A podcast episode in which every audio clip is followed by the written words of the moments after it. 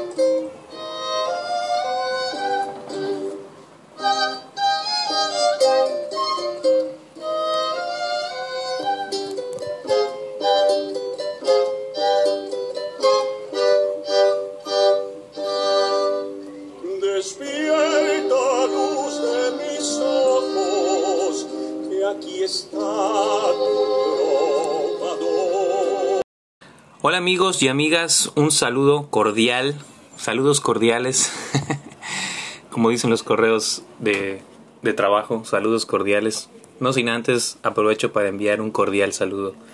Es el lenguaje formal godines que todos sufrimos de vez en cuando. Bueno, los que trabajamos en, en cosas formales. Pero bueno, vamos a comenzar con la biografía del día de hoy. Hoy vamos a comenzar un nuevo personaje. Ya terminamos con Felipe Carrillo Puerto. Fue asesinado muy joven. Apenas empezaba a gestionar su labor de gobernador y lo fusilaron, lo traicionaron. Como siempre las traiciones acaban con grandes personajes. Pero también seguramente Felipe Carrillo Puerto José Peón Contreras y todos los personajes de los que hablemos en este espacio tenían errores, tenían defectos. La historia siempre nos cuenta, como dicen, la historia siempre la cuentan los ganadores y nos ponen a personajes para casi casi idolatrar. Y yo no busco eso con este podcast, con este espacio. Busco que simplemente pues conozcas historias de personas que tal vez están siendo olvidadas por la cultura popular, que nos estamos olvidando un poco de los iconos y pues estoy recordando. También creo que puede servir si alguien está teniendo una tarea pendiente sobre una investigación de algún personaje en el cual puedan inspirarse para hacer una obra de teatro o para hacer alguna actividad de alguna tarea, pues puedan conocerlo a través de este audio y no tengan que estarlo leyendo. Y bueno, pues te voy a hablar de José Peón Contreras. Te invito a que conozcas el teatro José Peón Contreras, en el cual se inspiró, eh, o sea, se inspiró en el personaje del cual vamos a hablar hoy, de José Peón Contreras. Él fue un médico, fue dramaturgo y pues era un apasionado de las letras, así como tu servidor. En este caso, él pues ejerció también su profesión de médico y también se dedicó a dejar un gran acervo cultural literario durante la época en la que vivió, que fue entre 1843 cuando nació, eh, aquí en Mérida, Yucatán. Otras fuentes dicen que nació en la Ciudad de México. Esto no está 100% comprobado, no te quiero mentir. Pero bueno, pues se encuentra en la página oficial de la Academia Mexicana de la Lengua debido al contenido que nos dejó este gran autor. José Peón Contreras nació, como te dije, en 1843 Además de que hay un teatro precioso con su nombre en la calle 60 del centro de aquí de Mérida, en el centro histórico. Si tú no has visitado este lugar, te lo recomiendo que lo visites, que vengas a conocer Mérida. Mérida es precioso, sobre todo en el centro histórico. Puedes encontrarte arquitectura bellísima, construida desde la época de la conquista que hasta la fecha se mantienen estas estructuras que han sido igual remozadas, pero tienen ahí un sello de de preservarse en, pues, en su originalidad, ¿no? Se remozan, se restauran, pero siempre se mantiene su arquitectura original. Son patrimonio de la humanidad. Y bueno, parte de este patrimonio es el Teatro José Peón Contreras. Al, al costado del, del, Teatro José Peón Contreras, sobre la misma calle 60, pero ya más pegado a la calle 59, se encuentra una iglesia muy bonita, la cual tiene construidas sus paredes con, con parte de, de piedras mayas, es decir, los españoles derrocaron muchísimas pirámides, muchísimas construcciones de nuestros antepasados los mayas y con esas piedras construyeron sus iglesias, construyeron edificios. Entonces es algo muy interesante, se pueden ver en las paredes algunos grabados mayas en, en estas paredes de esta iglesia que se encuentra justo en la esquina colindante del Teatro José Peón Contreras. Y en la nochecita, wow, es un lugar precioso para tomarte un café, para comer un helado. De hecho, tiene un restaurante el Teatro José Peón Contreras y bueno, no podía dejar pasar esta, esta noticia. Estoy vendiendo mi ciudad, pareciera que me pagan, ¿verdad? Pero no, es que la verdad, yo amo el centro de Mérida. Cuando estudié en mi universidad, Mi universidad está en el centro, entonces me encantaba caminar en el centro y conocer todos y cada uno de los lugares que esconde este bello centro de la ciudad de Mérida. Actualmente hay muchos barecitos, cantinas. De hecho, hay una atracción que, que, se hizo muy famosa antes de la pandemia y ahora creo que se está retomando, que se llama Tour Cantinero, que te puedes ir a los lugarcillos donde hay música, donde hay ambiente. En lo personal ya no me gusta mucho eso, pero pues si tú quieres conocer y divertirte, te recomiendo bastante este Tour Cantinero aquí en Mérida, Yucatán después de ir al Teatro José Pedro Contreras o también puedes ver una presentación en este teatro que está hermoso, de verdad, las butacas, los palcos, el escenario, muy impresionante, unas escaleras hermosas, la verdad está muy bonito. Y bueno, pues, ¿por qué se llama este teatro así? ¿Por qué se llama el Teatro José Peón Contreras? Pues Peón Contreras, no valga la redundancia. Bueno, pues porque José Peón Contreras, eh, pues le dio gran eh, valor a nuestra cultura con sus aportaciones. Como te decía, él nació el 12 de enero de 1843 en Mérida, Yucatán, y murió el 18 de febrero en 1907. Es decir, vivió 64 años. Ingresó a la academia como miembro eh, de número el 16 de marzo de 1896. ¿A qué academia? A la Academia Mexicana de la Lengua. Fue médico, fue dramaturgo, poeta y novelista mexicano. Se graduó precozmente en la Universidad Literaria como bachiller en filosofía cuando tenía solamente 12 años. Fíjense qué, qué entrega, ¿no? Creo que los niños de 12 años de ahorita, bueno, me imagino que habrán algunos que tienen algún desempeño brillante académico a esa edad, pero la mayoría están jugando Roblox o Minecraft o algún juego que es para mí una pérdida de tiempo, pero para ellos es muy divertido. Hasta incluso algunos venden videos, o sea, hacen videos y ganan dinero haciendo videos más que yo con este podcast cultural. Eso es un poco triste, pero bueno, tenemos que hacerle el contrapeso a esos espacios digitales que solamente nos muestran personas jugando videojuegos, que no estoy en contra de esto, pero bueno, por mi parte soy un eh, asiduo promotor de la cultura. Entonces, bueno, a los 12 años de edad, eh, José Peón Contreras ya estaba graduado de la Universidad Literaria como bachiller en filosofía y desde entonces impartió cursos en el Seminario Conciliar de San Ildefonso, que estaba aquí en la ciudad de Mérida. Eh, más tarde, en el propio seminario, recibió el título de bachiller en medicina. Eh, en 1862, el Instituto de Ciencias y Literatura de Yucatán que acababa de ser creado, le otorgó el grado de licenciado en medicina, doctor también. Se trasladó a la Ciudad de México para especializarse en enfermedades mentales y ejercer la medicina. A los 24 años de edad fue nombrado director del Hospital para Dementes de San Hipólito. Director a los 24 años. Ok, yo tengo 10 años más y todavía no soy director, pero pronto lo voy a hacer. A partir de entonces ejerció también la cátedra de enfermedades mentales en la Facultad de Medicina de la Universidad de México, cátedra que él mismo inauguró. Fue considerado el primer dramaturgo romántico de México y aquí están los motivos por los cuales un teatro tiene su nombre.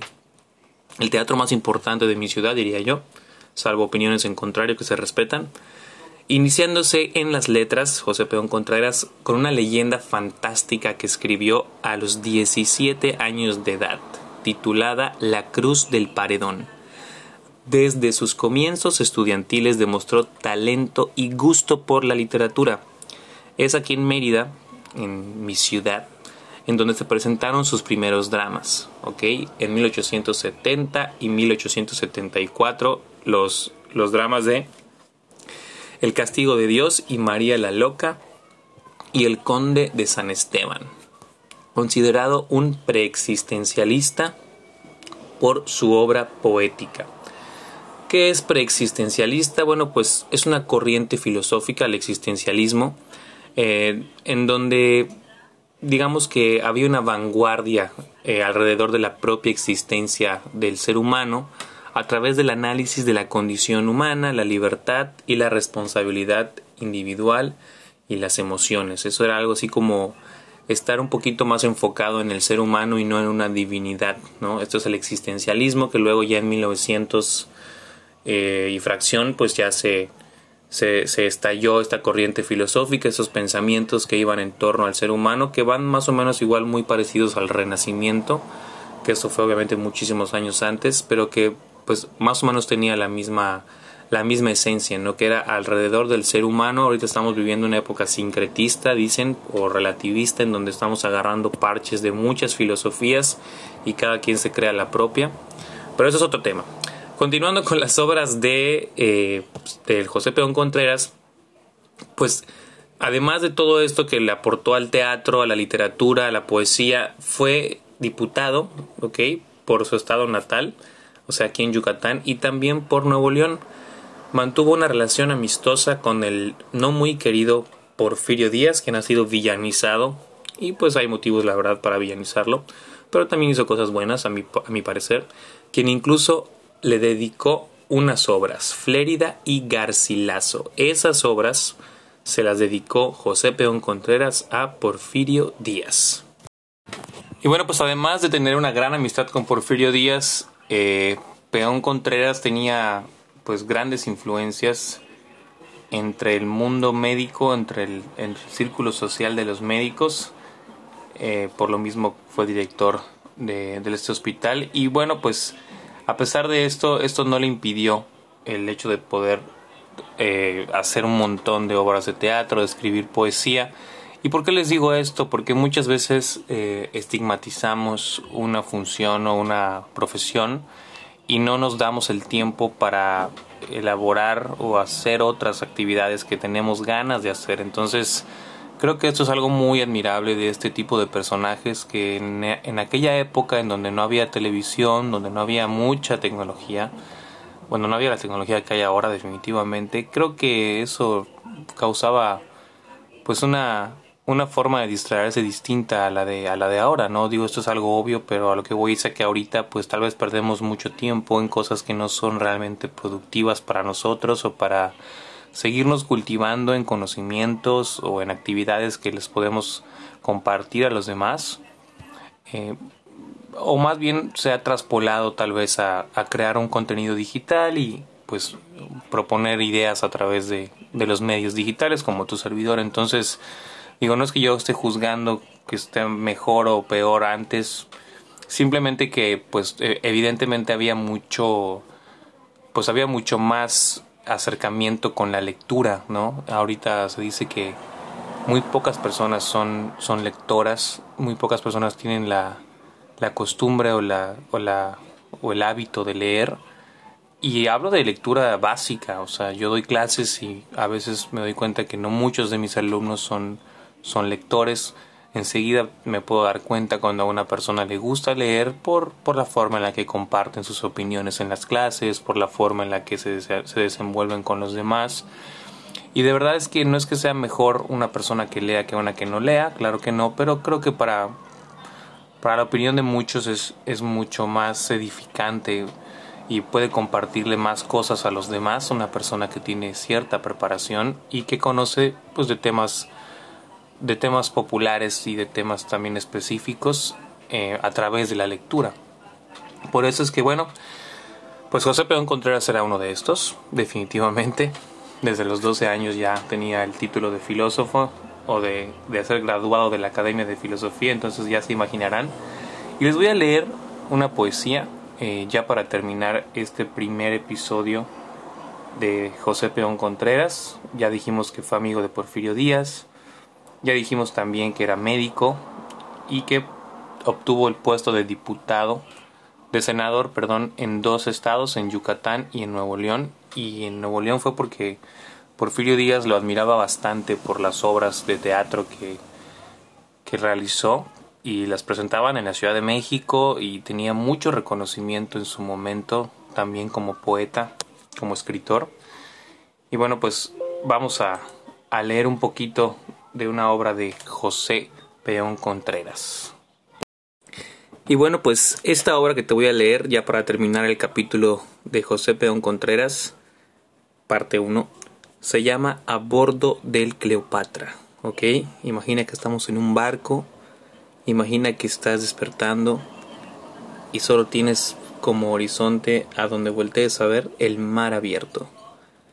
Y dice, aún brillan en el cielo las estrellas y el fósforo en el mar. Y la de nácar, frente velada en vaporosa bruma, aún no descubre soñolienta el alba. De pie en la prora del bajel gigante, honda inquietud mis párpados dilata, y los recuerdos de la edad perdida, uno tras otro, a mi memoria saltan. Tal vez del sueño en los rendidos brazos, el pecho más tranquilo respirará, pero huye el sueño si el placer se acerca, y es inútil dormir si vela el alma. Venturoso anhelar, feliz congoja que envuelve en su agonía una esperanza, como luchan placeres y dolores, ahogando al corazón y no le matan. Voy a tornar a verte, oh suelo hermoso, y de nuevo mi vista alborozada contemplará tu cielo de zafiro, tu sol de oro y tus agrestes palmas. Veré cruzando el aire a tus cantores, al brillar el alfojar en las ramas, veré el matiz de su irisada pluma, cuando el verdor de la campiña esmaltan, y al resonar sus ecos vespertinos en medio de la selva solitaria, con mudo labio aprenderé sus cantos, caerá en el polvo de mi mano el arpa. Allí detrás de esa rosa nube, que envuelta en tornasoles se levanta, está la aurora que las puertas abre, del rojo oriente con su mano blanca.